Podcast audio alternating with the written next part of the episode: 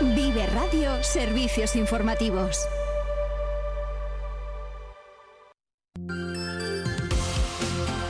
Caja Rural de Soria les ofrece el informativo de las 8 y 10 en Vive Radio.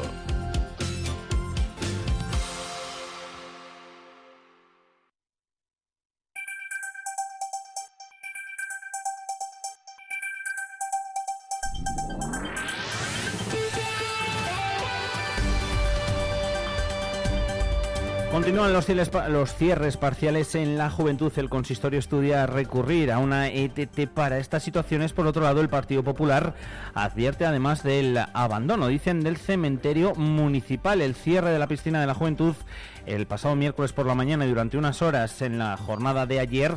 En el caso de la Esperón, por falta de socorristas, ha tensionado la negociación entre el Ayuntamiento de Soria y el Comité de Empresa y ha agravado un problema laboral en las instalaciones deportivas eh, municipales. Un cierre que se prolongará eh, también en esta jornada de viernes en la juventud de forma parcial.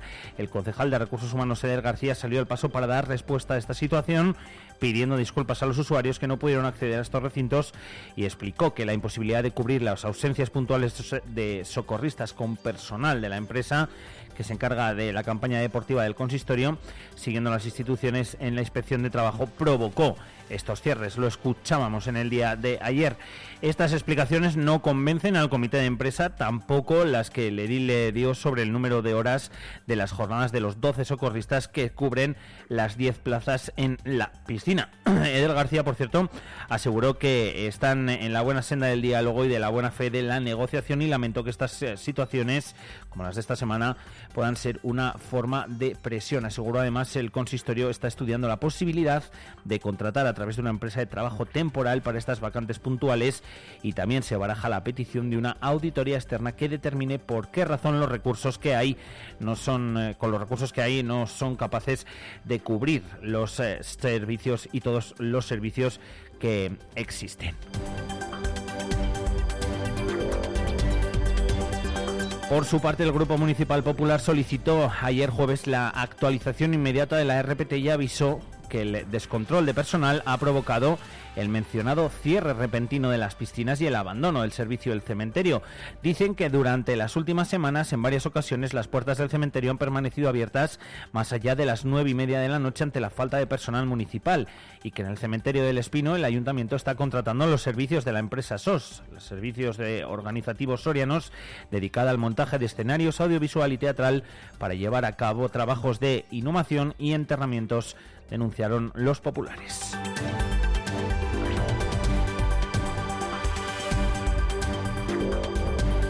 Partido Popular y Sumar exigen al Gobierno ampliar al máximo las bonificaciones de las ayudas de funcionamiento aprobadas por Europa, que no solo beneficien a las eh, contingencias comunes, sino que se apliquen a todos los costes laborales de las empresas. Juntos han aprobado pedir eh, que se puedan beneficiar todas las empresas de Soria, Cuenca y Teruel y no solo las que realicen nuevas contrataciones. El Partido Socialista se ha abstenido junto a Vox y los partidos independentistas. Desde los empresarios de Soria ya han reaccionado a este debate celebrado en el Congreso. Valoran que haya interés por aplicar la máxima intensidad de las ayudas y denuncian que llevan años con esta reivindicación sin encontrar respuesta por parte de Gobierno y Partido Socialista. Escuchamos a María Fernández, a la directora general de FOES. Hemos enviado cartas a Presidencia de Gobierno, eh, a la ministra de Seguridad Social, hemos enviado cartas a, diputados y senadores del PSOE en Soria, Cuenca y pidiéndoles reunión para solicitarles una mayor implicación y una mayor intensidad y lo cierto es que, de momento no tenemos respuesta. Lo que nos da pie un poco es a, pues probablemente a tener que solicitar alguna reunión con, esta otra parte del gobierno, con, con Sumar, ver si, si de verdad ahí podemos encontrar eh, alguien que haga caso a nuestras reivindicaciones. En esa misma comisión, por cierto, con la excepción de Partido Popular, el Grupo Socialista sacaba adelante una propuesta sobre refuerzo de los servicios públicos de proximidad.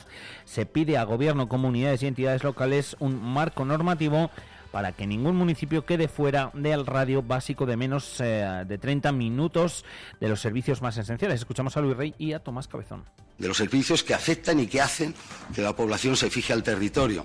Si carecemos de servicios básicos educativos, sanitarios, de dependencia, financieros, si carecemos de algunos de estos servicios y muchos más, al final la población acaba concentrándose en las grandes ciudades Más temas, Caja Rural refrenda su apoyo al Colegio de Farmacéuticos. El Colegio Oficial de Farmacéuticos de Soria cuenta con más eh, de 60 oficinas en, eh, de farmacia. El eh, Colegio Oficial de Farmacéuticos y Caja Rural, como decimos, renovaron ese acuerdo de colaboración que se mantiene desde hace siete años. El convenio se firmó en la sede de Caja Rural y con el presidente de Caja Rural de Soria, Carlos Martínez, y el presidente del Colegio de Farmacéuticos de Soria, Javier Alonso.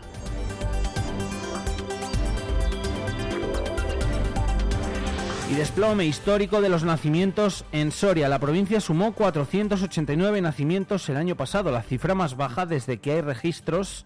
Esto es en 1941. Las defunciones, por cierto, se elevaron hasta 1062. La provincia se enfrenta a sus peores registros demográficos, excluidos los años eh, críticos de la pandemia, los posteriores, donde todavía tuvo efecto eh, la COVID-19. Durante 2023 se estima que hubo 489 nacimientos en Soria, lo que supone un desplome del 9,4% respecto al año anterior. Eso son 51 menos. El dato de natalidad de 2023 es el más bajo en la provincia desde que hay estadísticas. De hecho, nunca hasta ahora se había bajado de la barrera del medio millar de alumbramientos al año. Las cifras eh, del eh, pasado ejercicio son 489 y suponen apenas una octava parte de los alumbramientos que se registraron en Soria en los años 40. En concreto, el mejor dato histórico se registró en 1944 cuando en Soria nacieron 4.021 bebés. La caída de la natalidad en la provincia es muy superior a la media nacional en España que se registraron 322.000 nacimientos, lo que significa un descenso del 2% respecto al año anterior. También el dato de Soria está lejos de los datos regionales, ya que en Castilla y León hubo 12.464 nacimientos, lo que supone una caída del 5,1%.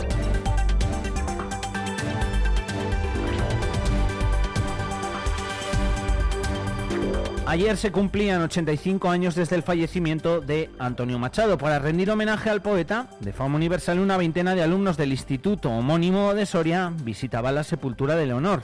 La mujer de Machado, ahí estuvo nuestro compañero Pablo del Campo. Un año más, los alumnos de primero de la ESO del Instituto Antonio Machado de Soria han querido rendir homenaje a la figura de la poesía en el 85 aniversario de su fallecimiento. Por ello se han acercado hasta el cementerio del Espino, donde han hecho una ofrenda floral a la sepultura de Leonor, la mujer de Machado. También aquí han recitado algunos de los versos más reconocidos de la figura del poeta que puso a Soria en el mapa de la cultura y de la poesía. Previamente a este acto, también distintas autoridades locales han querido rendir homenaje al poeta en un año marcado por la ausencia de Jesús Várez, concejal de Cultura del Consistorio recientemente fallecido.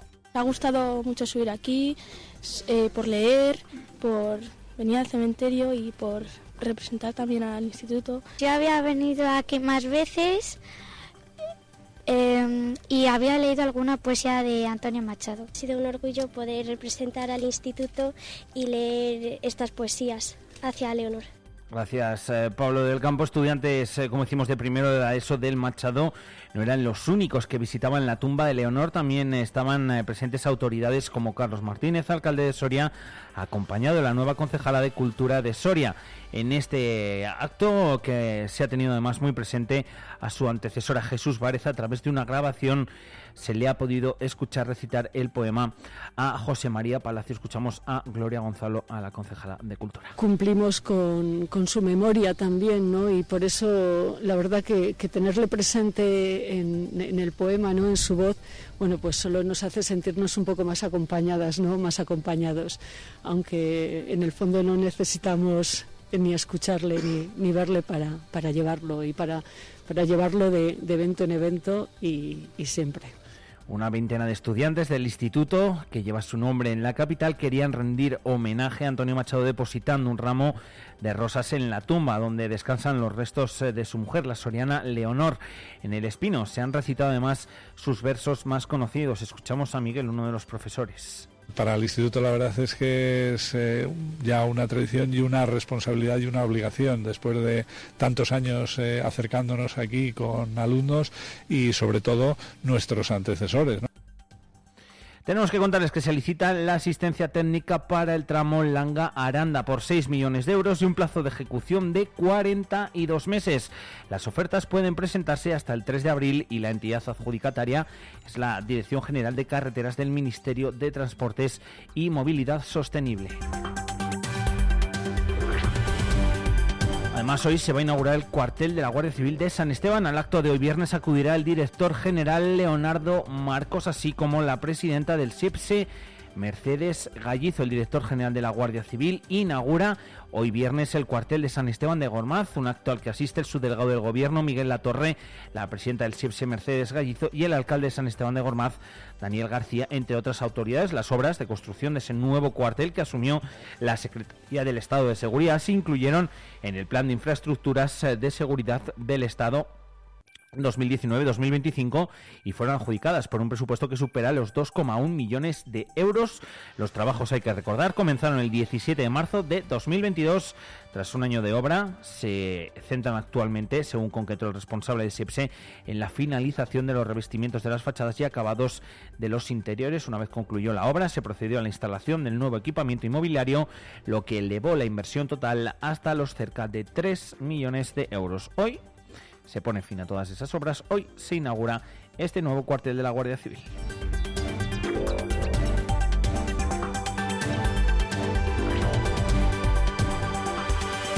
Se lo contábamos el otro día. Día Mundial de las Enfermedades Raras en el campus de Soria. El programa está promovido por la Unidad de Investigación Social de Salud y Enfermedades Raras de la Universidad de Valladolid. Con motivo del 28 de febrero, el Día de las Enfermedades Raras, la Unidad de Investigación eh, Social eh, en Salud y Enfermedades Raras en la Universidad de Valladolid organiza una serie de actividades en el campus Duques de Soria para dar a conocer la complejidad de esta problemática y visibilizar las estrategias promovidas por la universidad sobre este tema en ocasiones desconocido y que presenta importantes necesidades. Escuchamos a Juan Román. Luego, dependiendo de las enfermedades, eh, hay unas que eh, físicamente son muy manifiestas, entonces puede dar la sensación de, infecciosa, que a veces hay determinados problemas de piel que no son infecciosos, entonces la gente huye de estas personas. La condroplasia, que es una enfermedad, el típico enano de circo. Me decían las, las asociaciones que tienen este estigma muy marcado. Y es que aunque esto es el día 28, el día 21, antes de ayer, a las 5 de la tarde, tuvo lugar una mesa redonda formada por varias personas estrechamente vinculadas a estas problemáticas. Participaron especialistas en neurología y psiquiatría infantil, cuidadores principales y personas afectadas por una enfermedad rara que aportaron con su experiencia un conocimiento profundo sobre la realidad de este tipo de enfermedades poco frecuentes o de baja relevancia. Susana Gómez. Es muy difícil hablar de enfermedades raras más comunes, porque lo que a veces es raro en un sitio no es raro en otro, es menos raro. Eh, son como alrededor de 8.000 enfermedades diferentes y además, al ser sindrómicas, es una realidad muy compleja. Sí que tienen complejidades a veces semejantes, sobre todo sociosanitarias. Susana y Juan, por cierto, a quien acabamos de escuchar, son eh, dos investigadores.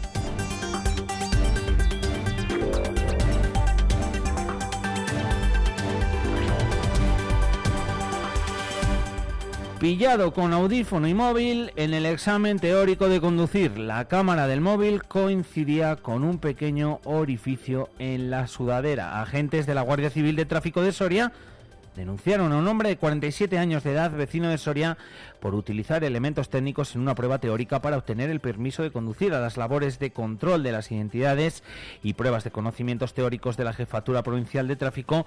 Observaron a una persona que por su actitud, nerviosismo y lenguaje corporal indujo a sospechar que estuviese utilizando algún medio electrónico ilícito. Portaba un teléfono móvil adherido cuya cámara coincidía con un pequeño orificio en la sudadera que llevaba puesta Asimismo, en el oído izquierdo se comprobó que llevaba un audífono inalámbrico diminuto. Por todo lo expuesto, se procedió a la intervención de los medios ilícitos empleados, cuya utilización lleva aparejada la declaración de no apto en la citada prueba concursal eh, de la vigente Ley de Seguridad Vial. Del mismo modo, la modificación de la citada ley que entró en vigor tipifica como infracción muy grave y se sanciona con 500 euros y la imposibilidad de presentarse de nuevo a la prueba por un periodo de seis meses.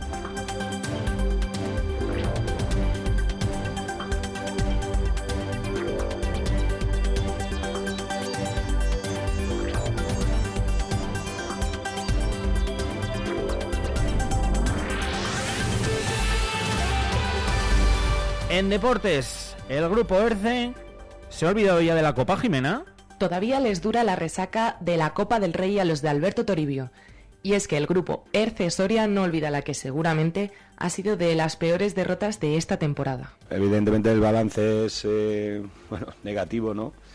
Creo que mm, ese cuarto de final contra Manacor pues realmente era algo que, que podíamos lograr y que incluso se le podía exigir a este equipo y, y bueno, el hecho de no lograrlo pues evidentemente bueno, pues no es algo que es difícil de gestionar. El Manacor había sido un rival relativamente sencillo para Río Duero durante la temporada, pero en Copa les sorprendieron. Manacor venía en un nivel de juego con normalmente un número de errores relativamente alto por set. Um, es decir, venía con un tipo de juego que no desarrolló. Ellos sí estuvieron por encima de lo que venían. Estuvieron dándonos muy pocos errores, eh, defendiéndonos muchos balones y nosotros cuando nos encontramos un equipo que, que no era lo que nosotros esperábamos, no reaccionamos bien ante eso. Ahora toca centrarse en la Superliga. Grupo ERCE se enfrenta el sábado al primero por la cola, el Villena. Yo en este partido eh, me da exactamente igual quién esté delante. A mí lo que me importa es que nosotros juguemos bien. Comienza la recta final de la liga. Los sorianos van segundos a cuatro puntos del líder, por lo que todavía tienen mucho trabajo por delante. Gracias, Jimena. Por cierto, ya se ha inaugurado la exposición de carteles de Semana Santa, una exposición que estará abierta al público desde las 7 hasta las 9 de lunes a domingo en el Salón Gerardo Diego del eh, Casino Amistad eh, en Numancia. Manuel Moreno. La Junta de Cofradías me propuso que, que buscase carteles eh, que tuvieran relación con la Cofradía de las Siete Palabras de Soria, bien porque se tuvieran la misma denominación o bien porque tuvieran pasos que sean eh, iconografías iguales. Hay dos, los dos únicos que tengo de Soria, de la Cofradía de las Siete, de las siete Palabras, del año 98-99. Manuel Moreno es coleccionista de carteles de Semana Santa y Damián Ferrero que forma parte de la Junta de Cofradías. Este año aprovechando que tenemos un aniversario, que la Cofradía de las Siete Palabras cumple 75 años, pues eh, la temática ha sido su paso titular, que es un calvario, eh, Jesús crucificado con, con, con la Virgen y San Juan, y eso es un poco la, la, temática que rige la exposición este año. Tenemos que acabar hablando de un libro, Los anfibios y reptiles de Soria, es la recopilación de 10 años de trabajo de la familia Mejil de Fuentes. Este libro de campo recoge más de 37 especies sorianas y 50 especies peninsulares con mapas de distribución actualizados. Para la selección de las 1.500 imágenes que recoge la publicación, se han revisado numerosas fotos de archivo instantáneas propias. Todo este trabajo realizado en su mayor parte durante la pandemia, es el resumen de los 35 años que la familia lleva en la provincia. Mis padres son biólogos, mi hermano también, yo soy naturalista y desde toda la vida nos hemos dedicado a la fauna, anfibios, reptiles y, y mamíferos. Tiene, que existen muchos libros de esta fauna, no existía ninguno específicamente de la provincia de Soria y como novedad tiene unos capítulos muy interesantes que no se ven en otras guías, que son el de rastros y huellas o, de otros indicios de cómo localizar a estos animales en el campo. Por cierto, un último apunte. ¿Les gustan los pistachos? Bueno, pues un estudio dice que son muy buenos para el metabolismo. Sí, sí, han escuchado bien. Todo es positivo cuando hablamos del pistacho. Regula el peso de personas jóvenes eh, y, adult, y, jóvenes y adultos joven, jóvenes, en el sentido que se reduce la adiposidad abdominal. Y no solo lo notamos por fuera, también nos ayuda por dentro. También tiene un efecto sobre la, el tránsito intestinal que ayuda, cambia la flora intestinal. Así que no se nos ocurre un mejor tentempié. Me gusta ver una película y me pongo a comer pistachos. Me gusta más que otra cosa. Son mis de, de mis favoritos. Están dentro de la familia de los frutos secos. Pistacho, la nuez, la avellana, me gustan todos, la almendra. Y nos ayudan con el deporte. Aportan fibra, aportan también vitaminas y todo ello ayuda a la recuperación post ejercicio. Además, ya los encontramos de muchas formas distintas. Y helado, hay de todo. Hay de todo. Si en la cocina, ahora mismo en la cocina metes todo. Y todo vale. Así que no tienen excusa. Está como súper de moda, de hecho. En todas las pastelerías y tal está todo como con relleno de pistacho, crema de pistacho. Los estudios señalan que al menos cinco días a la semana habría que tomar estos frutos secos para conseguir este beneficio. Ya lo saben, tomen nota y pásense a la moda del pistacho.